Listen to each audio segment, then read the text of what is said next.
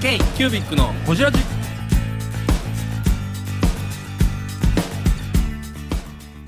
K q u b i c のほじラジ。ナビゲーターの k q u b i c 事務局長荒川翔太です。今回 k q u b i c がほじるのは前回に引き続きもみじミュージックの岡田よし子さん。クラウドファンディングの話についてや香港の市民の方のマインドについての話。岡田さんが香港の一番好きなところについてや今後の夢についてなど深く報じています。どうぞお楽しみに。確かにクラシックって著作権も決めてるし。あもうあの、ね。ベートーベンとかねそうですよね。モーツァルトはもう。ただでもその死後何百年なんでも 音符はもう自分で入れないとダメなんですね。全音やったら全音の一応判権がある。もう日本のものは使わないですそうですよね。だから起こしてはるっていうかやっててやってもらってる感じ。そういう感じです。ねえー、すごい。これは面白いな。あれですよね、結局、あの楽器屋さんに売る売れる売れる。売れるんですよ。ける折り紙。すごい。へであの第2弾。ーはい。もう準備今もできてるので。これオジラジ的にアベマックスでいきますよ。あの YouTuber コラボするじゃないですか。YouTuber とのコラボ、はい。えっ、とこの辺絡むんですか、えどどうどうえいうー、YouTuber の方になんかギャランティーが発生するとかそういう感じ。あこれはもうお仕事として依頼したので、はい。あの普通に PR をやってくれませんかっていうお願いをしたっていう。感じ違います。よ、あの PR は、あのこういう話をすると、はいはいはい。私の方でも、はい。宣伝させていただきますねっていうふうに本人さんは、はいもちろん言われましたけれども、私的には折り紙を折ってほしい、はいはいはい。で折った作品をプロの方が折った作品を、はいあの写真でちゃんと撮っていただいて写真だと動画もいただくんで、はいことになってるんですけどそれをお仕事として依頼したんですよ。はいうん、もちろんそれお仕事なので。なるほどなるほどそれ YouTuber さんにお仕事を依頼したっていう形ですね。そうですね。プロの折り紙師さんなので。はいはいはい理解しましたはい。で、その後、もちろんその方もそれをいうちの方でも使わせていただいていいですか、っていうことでもちろんってお互いに、宣伝まあしましょう。はい。私の方でも宣伝させていただきますっていうふうにその YouTuber の YouTuber の方がそれはそうですよね。あの折り紙とうちの折り紙とその方が出されてる本がコラボで出るわけですからその方も自分の方でも宣伝しますそうですよね。で私の方がやるクラウドファンディングの中もぜひあの宣伝させていただきますっていうふうに言っていただいてます今のオンエアではこの辺カットしますけど、そうですね。あのはい。なんぼでやってくれるんですか？って聞くんですか？いやあのおいくらでぐらいで例えば予算を折ってもらって、はいはいはい。あの動画がいくつか欲しいんですってうちの折り紙で作ってもらった作品の写真がはい。数枚56枚とあの動画もちょっと欲しいんですけれどもって言ったら、はい、それで素材としてそれをあのお仕事したのであとはそっちでも上げるこっちもクラファンで上げるみたいにして宣伝しましょうみたいな感じ。そういうことは私は一言も書かなかったんですけども、向こうの方が私の方でも、あのやりますあのクラウドファンディングがオープンになったら宣伝させていただきますねって。親切なだって自分のほら本も売れた方がいいわけじゃないですか。まあ当然ねクラウドファンディングってやっぱすごい PV くるんで。私の折り紙とあの本のコースがあるわけですから、そあのその方のサイン入りですね、折り紙の。そういう調整は全部岡田さんがやってましたあすごい高木さんがやってくれたんかなってちょっと思ったんですけど。あ、あの高木さんからは一言、はい。あの最初はだから商品のことしか考えてなかったんです。けど、高木さんやっぱりすごいんで一言も。はい。コラボできる人とか言ったらいいですよねみたいな形で一言いただいて、あ、コラボじゃない、コラボじゃない、お仲間がいるといいですね。そうだ、はい。コラボって言われる。お仲間がいるといいですお仲間がいるといいですね。って一言いただいてご連絡を。それで仲間って私も思って。で考えてあ折り紙だから折り紙師の人、誰かいないかなと思って探して私が気に入ってる折り紙師が実はうんその方だったんでダメ元で連絡してみたらもうそこ OK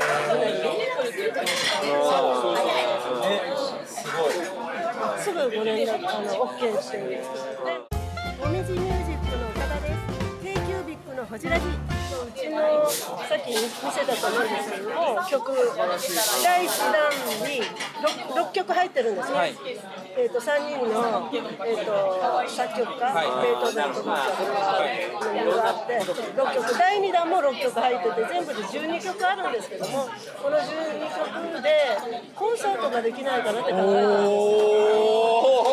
ですすごいだから折り紙並べてそれを弾かせるみたいなまあ、折りうちの折り紙の曲を、でのピアノ折り紙ピアノコンサートができないかなと思ってピアニストの YouTuber の方もいらっしゃるんで、私が好きな方がいて、はい。前から聞いて、はいはいはいはい。ダメ元で、はい。俺も連絡取ったら OK をいただきまして、えー、すごい。そうなんですよ、であのじゃあそのコンサートも今プラン中というか。そうですね。もはい。う場所を押さえました、え？日にちも決まってますそれは日本ですか？そうです。東京です、えー東京でえちなみにいつの話なんですかそれは？来年1月27日だ来年1月。もうそろそろ宣伝し始めたからクラウドファンディングオープンと同時にそれも宣伝するそうです。うわーすごい。でその方もあの CD を出されているのでもちろんプロのピアニストの方なので、はいはいあの私の折り紙プラスその方の CD そのたまたまなんで本当に偶然なんですけどもその方がファーストアルバムセカンドアルバムあって特にファーストアルバムの方が私が選曲チョイスして作った折り紙の曲がかなりそのアルバムに収録されてることが分かったんですね。それでまた私が提案してあの出されてるファーストアルバムの中の曲と私の折り紙の曲がかなり重なってますよねって重なってるのであのよかったらクラウドファンディングのコースであの使わせていただきませんかっていうオファーをまた。したんですね。ファンディングのコースにその演奏会のあ CD も入ってきたり CD プラス折り紙のセット、はい。CD プラス折り紙師の方の出されてる本の折り紙の本っていうコラボ。面白い。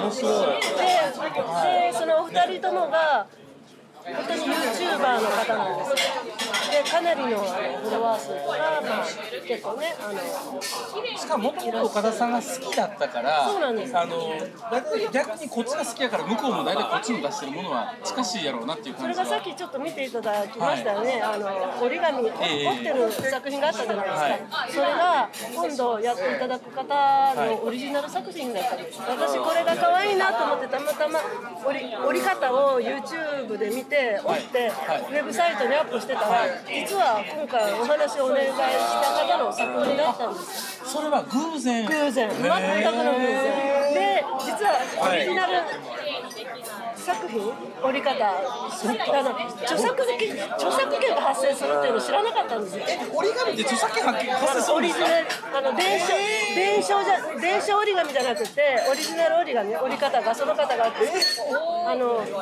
ああそうなんですか。そうであの後で分かって後からあの本当にごめんなさいって謝って、はい。あのウェブサイトに、い。この、まあ、クローバーのこれは誰々さんの、はいのバイバイデザイン何々っていうのを入れさせてもらって、はい。こういうふうに入れましたのですいませんでしたっていうふうにあの了解を了承いただいて、えー、すごいえすごいすごいかな。すごい。ですねいや、もちろんその楽譜が書いてある折り紙だけって言われたら、そこまですごそうじゃないのに、でもなんかつながりつながりってどんどんさが広がる。ね。音が聞ける折り紙。英語ちょっとそれ大きな声で言って。音が聞ける折り紙。何のこっちゃ。それでも私自身がね誰よりも私が一番ワクワクしてうーん。だってもう自。分の作った折り紙の曲をピアニストの方が弾いてくださるんですよ。そうですよね。楽しみで楽しみで仕方なくって。あそれなんかあれですよね。折り紙だけ並べてるシーンを撮りたいですよね。あのピアノの上のところに並んでる学校が全部折り紙でその絵は撮りたい。ほんまに深川さんに。それで、まあもうその会場予約してるんですけれども、会場であのランチ、はい。お食事兼ピアノコンサート、ピアノ折り紙コンサートっていう形で一応今準備してます。ピアノ折り紙っていうことはどのぐらいあのお子さんとかでも入れる感じですか？ちょっと多少まはあ、まあその方が親子でとかっていう形になるかもしれないですけど、でもちょっとそのコースはちょっとお値段がちょっとお高いのでランチが入っちゃってるのでどうしてランチが入ってるかというとやっぱり会場、い。会場を借りるためにランチを食べるっていうことでやっぱり会場をそういうなんかちょっとレストラン的なところでピアノも置いてあるところであらおしゃれじゃないですかとてもねおしゃれな会場なんですよ。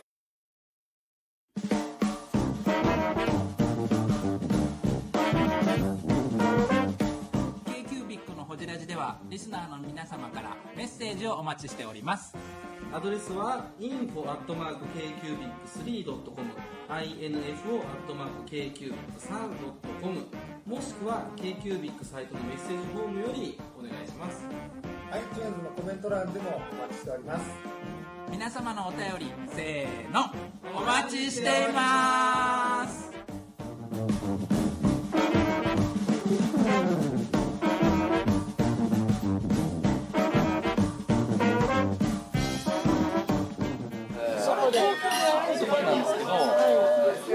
今日本にはどのぐらいの頻度で行かれてるんですか？大体年に2回です。年2回ぐらい。夏休みはいはい。を利用して、はい。夏には必ず東京かあと実家には帰って、はい。それはでかい。あとははい。あとは旧正月にあ東京に行きます。その時はちょっと実家には帰ってないですけど、えビザとかもあるんですか？ビザの関係とかもある。あビザは関係ないです。関係ないです私もう永久持ってるんです。パーマネント永久居民なんで何をやってもいいというか。国籍は日本人。もちろん日本人です。選挙権はあります。香港は今話題になってる選挙権ですけどね。できるできないかちょっと香港の選挙は見たことないんですけどね。はいはいはい。逆に在在外選挙をやったことがあります。領事館大使館あ領事館に行くはい昨今のその香港情勢についての話をちょっと若干ね時期的にした方がいいかなと思ってどっからスタート？さんの思うケーキだとここ1年ケーキのクリアだと思うぐらいかな。こうやって上に行くなんかプライベートしかないよね。上から下はないもんね。で これはねちょっとねいろな話になっちゃいますけどこういうふうにやるわけですよ。こう印刷乗っかんない。からところがね香港の方は諦めないと思います。たくましいですよ。ういうふうにできる日本人はたくましいかなって思います。聡明だし頭がいいし、いろいろありますけどもね。あの香港の人は香港人っていうマインドすごく強いですか？強いですよ。何人かって言われたら香港人だって言われる特に若い人は。中国人ではない自分は香港人っていうのが。ただところに泊まりに行ったんですけどその日本人は平和ボケしてるという言葉を聞いてすごくショック受けたんですよ、まあ、確かにそうだなって。なんか何でも受け入れてますよね。若い子もそうだしうちも今20代の子供2人いるんだけど果たして香港で今こういう状態になってるのをうちの子供たちが将来のことを考えてデモをするかどうかって考えた時にいややらねえなって思うんですよね。それはそうかもしれない。ですあの私たち台湾結構好きで5年ぐらいですかね、毎年行ってるんですよね。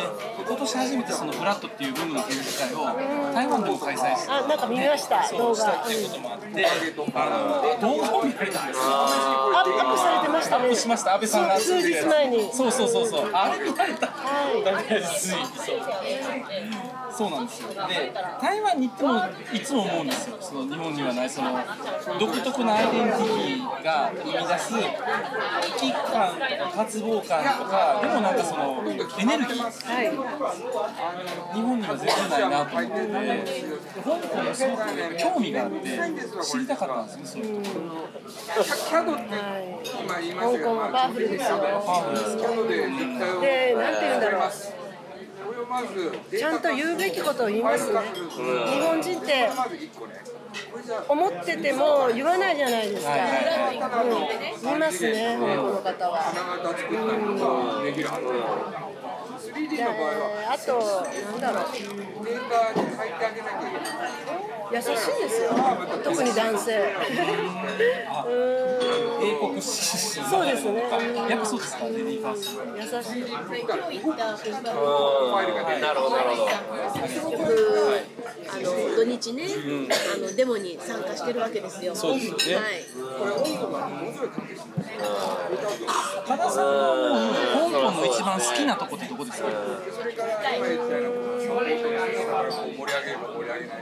何でもあり何でも OK なところかな。日本だと右に習いとか合わせないといけないとかあるじゃないですか。はい。はい。はい。はい。結構割と同調圧力っていうやつですかね。あと出る杭は打たれるとか打たれる。はい。はい。なんかこう SNS とかで人の上げ足取るようななんかこう炎上したりとか、なんかお大人大人の社会のいじめみたいなあのがすごくありますね。ありますよね日本って。香港もまあもちろんあるんでしょうけれども日本よりは全然カラッとしてますよ。ネチネチしてないと言いますか。ネチネチしてない。うん、何でもあり、何でも OK、まあカオスなんですけども、香港は、まあでもでもっとカオスになりましたけどね、本当の意味で。でもね、なんかカオスなんですけど、本当まだ一日も経ってないんですけど、ああなるほどあるねなと思ったんですよ。香港って。なんかちょっとわかりました、すごい。あの他のアジアと比べてもすごいなんか、例えばこの感じ、松本さんが言ってたんですよね。このお店もし多分中国とかにあったら、うわーってなってると思うんですよ。みんなこんな静かにご飯食べてるのなんでやろうとああの常識ありますよね。そうなんですよ。だからあの中国と一緒にしないで自分は中国人じゃない香港人だっていうこと。えー、ブングスキーラジオです。ブングスキーラジオ。1年以上やってきてます。ブングスキーラジオ、小野さん、どんなラジオですか？えーと2人がボソボソ話して1人がハキハキ喋るラジオですね。高橋さん。え？なんですかね？用意してませんでした。あー。楽しくやってます。聞いてね。全然楽しそうじゃない。いいんじゃないですか？これはこれで。そうか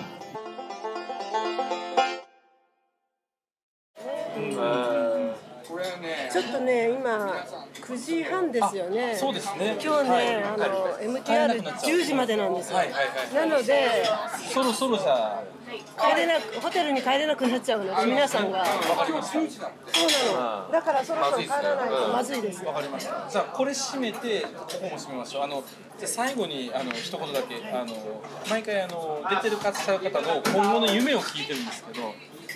今後あ今夢、はい何があるか教えていただければ。の実はラインスライダーがかなりのあの国の方から問い合わせが来てるんですね。はいあの多分もう10カ国以上ですね、はい。20カ国ぐらいかもしれない。本当にたくさんの問い合わせいただいてて。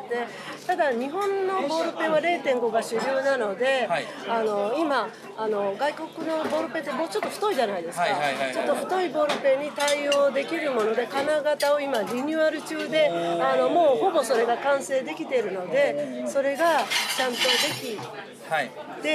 でまたあのパッケージも新しく少しアレンジするんですけども、はい。それが整ったら本当に今度こそは全世界に売り出そうとあの世界進出。あのいやでもなんかヨーロッパで売れそうですよね。いや本当にねあの営業はねどうやってはい。何から手つけていいかわからないんですけれども問い合わせだけはいろんな国から本当に来てるので、うんそれをどどういうふうに営業すればいいんだろうっていうところですけども、本当にそれを売ることとあとまた全然違うビジネスを多分来年からもう一つプラスワンでこれはちょっとまだ発表できないんですけどももう決まってまして、うん、それをまた皆さんにいつかお伝えできてればいいかなと。思います。ありがとうございゆきさんにはね少し聞いていただいたんですけど、はい、じゃあ今度はゆっくりその話を聞きに、はい。はい。またほじりに、ぜひお願いしますはい香港にしたいですね。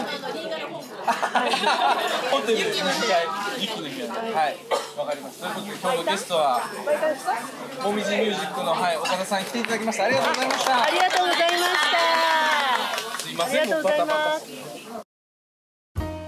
k q b i c のほじラジこの番組の提供は山本修行ロンド工房レアハウスでお送りしております